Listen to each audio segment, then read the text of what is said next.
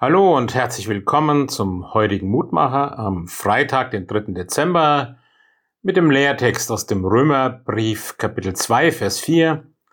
Weißt du nicht, dass Gottes Güte dich zur Umkehr leitet? Manchmal ist es ja die Frage, was uns leitet in unserem Denken und Handeln. Gerade in diesen Tagen kann man das erleben, was Paulus ein paar Verse vorher beschreibt, worin du den anderen richtest, verdammst du dich selbst, weil du eben dasselbe tust, was du richtest. Wie schnell wissen wir, was bei den anderen verkehrt ist, was sie unbedingt an ihrem Verhalten ändern sollten, was sie doch sehen müssten, weil wir es auch sehen. Jesus hat ja selbst schon gesagt, vielleicht sehen wir den Splitter im Augen des anderen und nehmen den eigenen Balken nicht wahr. Darum ist unser Vers heute eine Einladung, umzukehren. Buße zu tun, sagt Martin Luther. Seine Übersetzung, die er da benutzt, ist, ja, letztendlich immer wieder neu sich hinwenden in das Licht Gottes, Tag für Tag.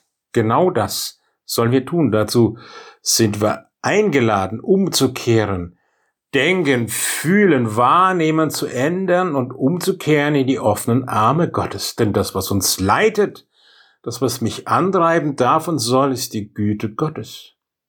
Spürst du nicht, dass dein Leben bei Gott in Ordnung kommt? Merkst du nicht, dass er dich zur Umkehr reizt, weil er dich so sehr liebt?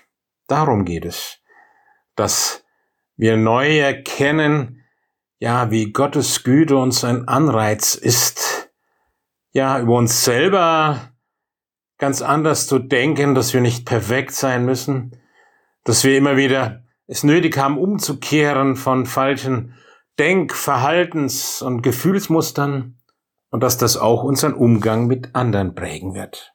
Nutzen wir die Adventszeit dazu.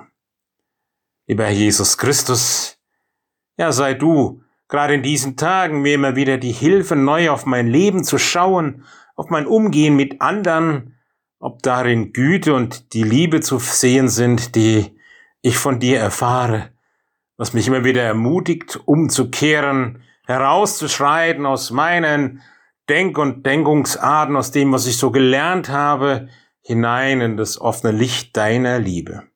Danke, Herr, dass du mich dazu ermutigst. Amen. Es grüßt Sie, Ihr Roland Friedrich Pfarrer.